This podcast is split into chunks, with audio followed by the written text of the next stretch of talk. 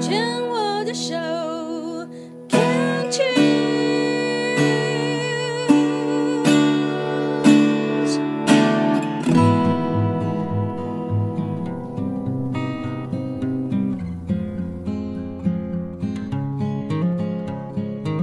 我们生活的地球是一颗美丽的星球，我们生活的台湾是一个美丽的岛屿。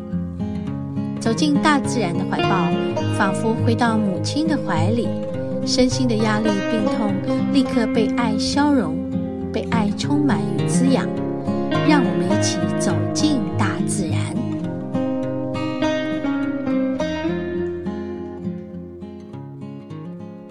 嗯，今天是一个，嗯、不算风和日丽的日子，哎。啊，我自己一个人来到二耙子公园植物园。二耙子就在我们玫瑰中国城旁边的这个达观山上，达观社区哈。啊，今天来这里走一走。那之前不知道有没有跟听众朋友介绍过这个地方？嗯，它是在新店，呃，我们。这个叫做达观山吗？好像，好像是。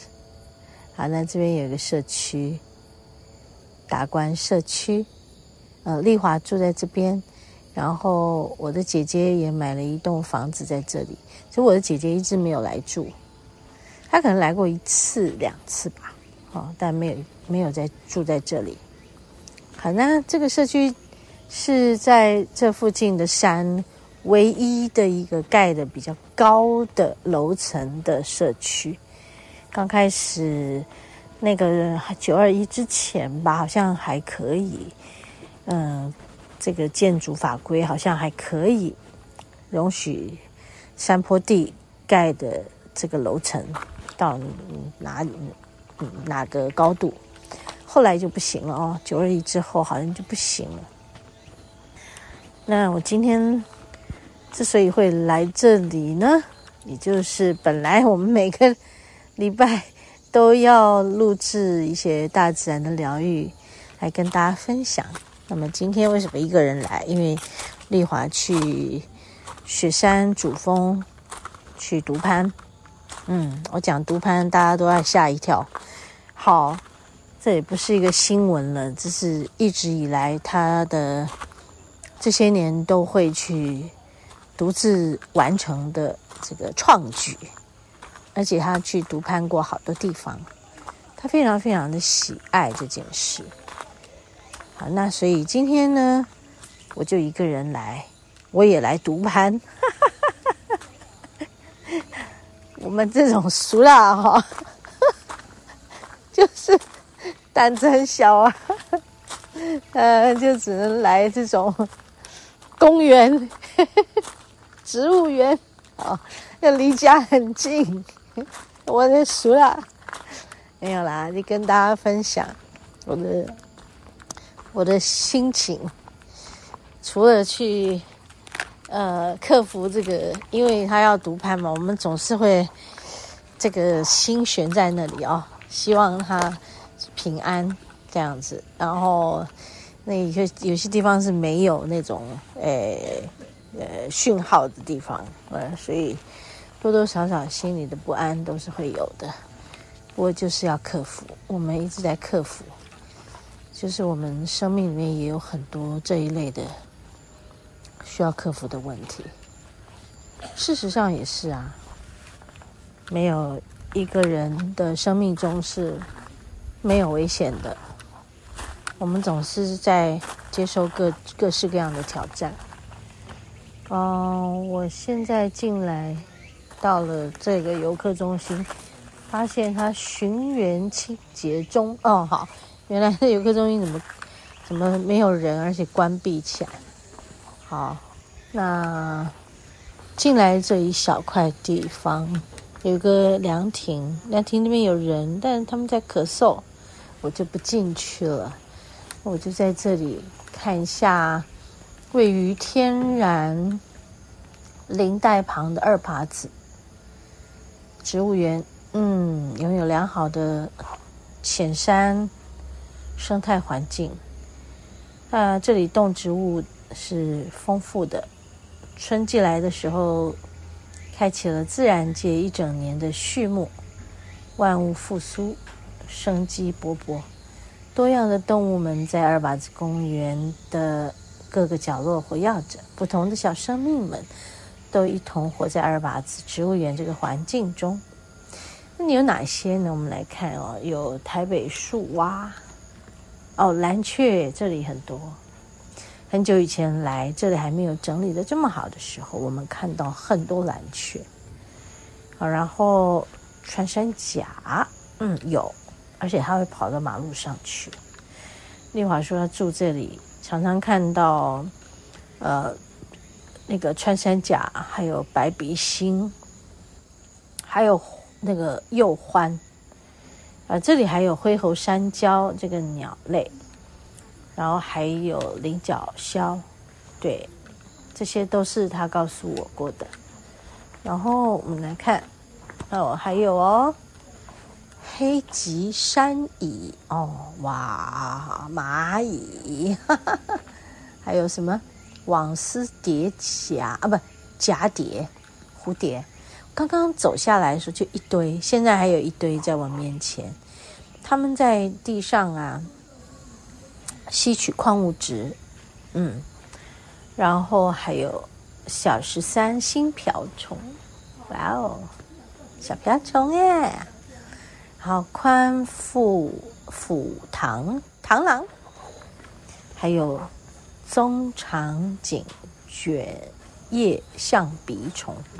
哦，象鼻虫，还有青眼蛱蝶，嗯，光是我刚进来就看到，现在有黄色的小蝴蝶，还有那个有斑纹的小蝴蝶，就看到三种，然后紫燕、白星、大天牛啊，天牛还有独角仙，呀，还有黑翅萤，光是这个小小的。这个植物园有这么多的这个生态，我现在走过来，发现有一只猫躲在那个草丛里，然后我一钻过来，它就移动它的身躯，害我以为那里面有些什么东东，它在扭动它的身躯。这只猫好多，这走过来走过去就看到一堆。哎，他们真的应该也把猫写上去，就是那个介介绍，还有猫科。嗯，好，我们继续走。哇，从刚到现在总共几只猫？我已经看到十几只了。哦，这里面是猫的世界。我以前啊。比较早期来的时候，没什么猫，然后有狗，但现在我发现猫已经数量胜过狗呀。继续走啊！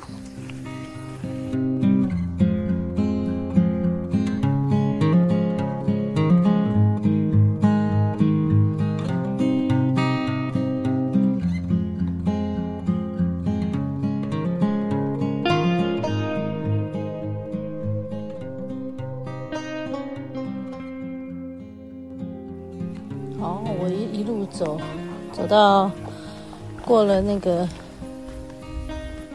第一停车场还是第二停车场？就是方向不同哦。